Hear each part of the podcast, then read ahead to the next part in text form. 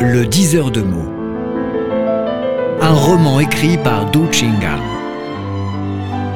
Lu par Romaric Hubert. Le diseur de mots. Vénérer le gardien. La rivière à peine dégelée, Amibois et Petit se mirent en route pour l'université. Cette année-là, la rentrée universitaire eut lieu début mars. Les deux cousins remontèrent le Yangtze par les Trois Gorges. Le bateau navigua quatre jours, déroulant au passage une série de paysages magnifiques ponctués de surprises et d'acclamations. À la dernière station, on arriva à Chongqing, ville montagneuse située dans le sud-ouest de la Chine. Loin de Huangpi se déploya un autre univers on monte et descend, les maisons épousent les pentes, nombreuses sont les belles filles au corps svelte, les goûts mêlés de piment et de poivre fort dansent merveilleusement sur le bout des langues. L'Institut de justice, où s'inscrivit à mi-bois, se situe au pied du mont Gueuleux, pas loin de l'université que fréquentait au petit. Les deux établissements sont distancés de cinq stations d'autobus à deux kilomètres à vol d'oiseau. En une seule journée, Amibois avait rempli toutes les formalités administratives. Il était installé dans un dortoir partagé avec cinq camarades. Après le dîner, il fit un tour sur le campus. En passant devant le bâtiment central situé au sommet d'une colline, l'étudiant ambitieux s'enflamma d'émotion et de détermination. Je vais profiter au maximum de mon séjour universitaire. Je bosserai de toutes mes forces. Je veux briller dans mon domaine. En effet, les étudiants de la promotion 1977 se distinguaient des autres par leur soif plus ardente de connaissances. On aurait dit des gargantua et des pantagruels affamés.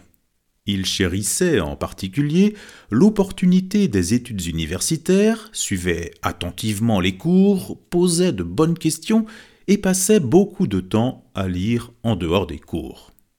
Le moniteur leur recommandait sans cesse Chers camarades, ménagez bien votre santé. Il faut alterner le travail et le repos. Ayez plus de distractions. Ne touchez pas aux livres au moment des loisirs. Amibois excellait à jouer aux échecs chinois. C'était son plus grand divertissement. Il y était très fort. Tout petit se passionnait aussi pour ce jeu, mais il y était plus faible. Même à enlever d'avance un cheval du côté d'Amibois, il arrivait difficilement à gagner sur son cousin. Sur la bibliothèque d'Amibois était posé comme relique un gros pion portant le caractère che. Dans le jeu, c'est le garde du corps du roi. Amibois savait miraculeusement manipuler ce pion apparemment peu puissant. À la vue de ce gardien vénéré, on taquinait le joueur sans rival. Amibois, abandonne franchement tes études en droit, tu ferais mieux de jouer aux échecs en professionnel. Avec les pions, tu gagnerais plus gros, et tu pourrais épouser une femme plus jolie. Amibois se contentait de sourire. Mais au petit connaissait fort bien son cousin. De ce mot, le dictionnaire propose la définition suivante. Che signifie se faire mandarin. Dans l'usage courant, il forme les mots suivants de même famille. Che Huan, entré dans la carrière officielle. Che Tu, le chemin du mandarinat. Che Jin, avancé dans le mandarinat. Lorsque les deux cousins faisaient leurs études dans la classe privée, Maître Liu citait souvent la formule de Confucius. Un mandarin réussi doit poursuivre ses études. Un lettré accompli peut s'orienter vers le mandarinat. Mais le maître averti encourageait davantage ses disciples à se consacrer aux études qu'à se faire mandarin. Un jour de fête, tout petit rendit visite à Amibois en apportant petit sac d'oranges. C'était un cadeau précieux. En 1978, la vie restait encore dure. La bourse accordée aux étudiants défavorisés permettait tout juste de payer la nourriture et les articles d'usage courant. On mangeait rarement des fruits. Comme d'habitude, les deux amis d'enfance jouèrent aux échecs pendant des heures. À force de durs efforts et aidés par une négligence de l'adversaire, Petit gagna enfin une partie sans concession. Le vainqueur, hors de lui, devint plus bavard.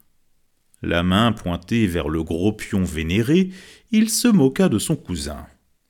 Cher ambitieux, tu ne passes que trois mois à l'université et te voilà déjà visant un objectif grandiose, devenir mandarin.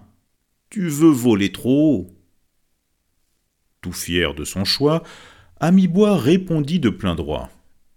Si on ne veut pas se faire mandarin, à quoi bon se donner tant de mal, d'autant plus que j'étudie le droit et la justice, une discipline destinée le plus souvent à la carrière officielle. Toi, tu apprends le commerce. À tout moment, tu prétends vouloir gagner plus d'argent. Ce n'est pas une grande ambition? Par bonheur, tu es sur la bonne pente, tu veux faire fortune honnêtement, ayant pitié des pauvres. Tout petit sourit. On se connaît comme deux jumeaux. En fait, tu as bien fait. Par taquinerie, j'exprime ma suprême admiration. Pour te dire tout, en dehors des cours, je travaille comme assistant pour un patron d'une entreprise privée depuis un mois seulement. Je viens de toucher mon premier salaire, 100 yuan renminbi, équivalent à la rémunération mensuelle d'un fonctionnaire niveau 7. Les titres mandarins chinois se hiérarchisent en 24 échelons. J'ai passé hier une nuit blanche, et ce matin je viens t'annoncer la bonne nouvelle. En témoignage de ma bonne pitié, comme tu l'as dit tout à l'heure, je te laisse vingt yuan. Ami Bois ne cessa de dire merci. C'était une grosse somme. Elle permettait à un étudiant de vivre décemment pendant un mois. Tout petit revint au pioncheux. Je n'ai pas bien compris ta motivation. Pour viser il faut vénérer le roi. Che n'est qu'un gorille. À l'intérieur de la cité interdite, expliqua Amibois, le che est un simple gardien. Mais une fois sorti du palais, il deviendra commissaire impérial. Les gouverneurs des provinces chercheront à le courtiser. Tu penses encore qu'il s'agit d'un petit personnage? Wang Dongqing était gardien du président Mao il finit par figurer dans la liste du comité permanent composé de cinq membres. Et moi, je ne suis pas si ambitieux. Le pion que je vénère est sorti de l'échiquier, posé comme un symbole abstrait du mandarinat. Il peut être à la fois petit et grand. En Chine, comme partout ailleurs, un haut mandarin vient d'un petit fonctionnaire. Et là, tu vois bien, en vénérant le garde du corps, je me place correctement sur le chemin du mandarinat. Petit coupa son cousin. Quand on parle de l'officiel, tu es toujours intarissable. Bah, ne tournons plus autour du pot. Tu me cèdes deux cheveux gardiens et on joue encore une partie. Volontiers. À nouveau, les deux cousins entrèrent en bataille. Dès le début, tout petit mobilisa ses canons suivis des chars tout-puissants, attaqua de toutes ses forces le palais du rival, ne cessant de coincer le roi adverse.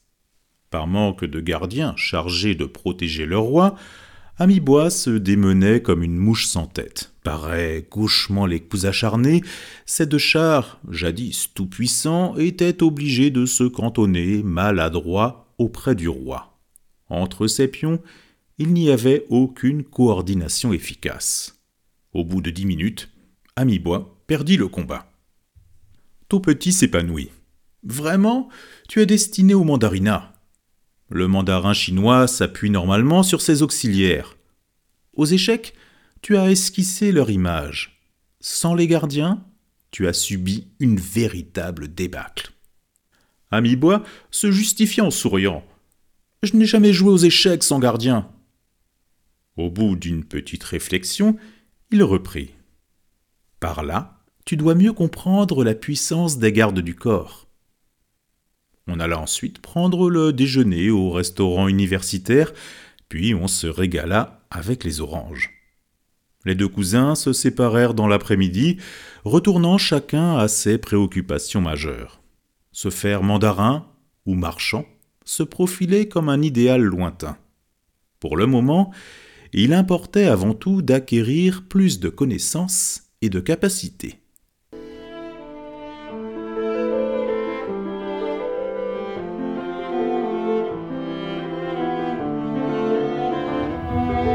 Le 10 heures de mots. Un roman écrit par Du Chingal. Lu par Romaric Hubert.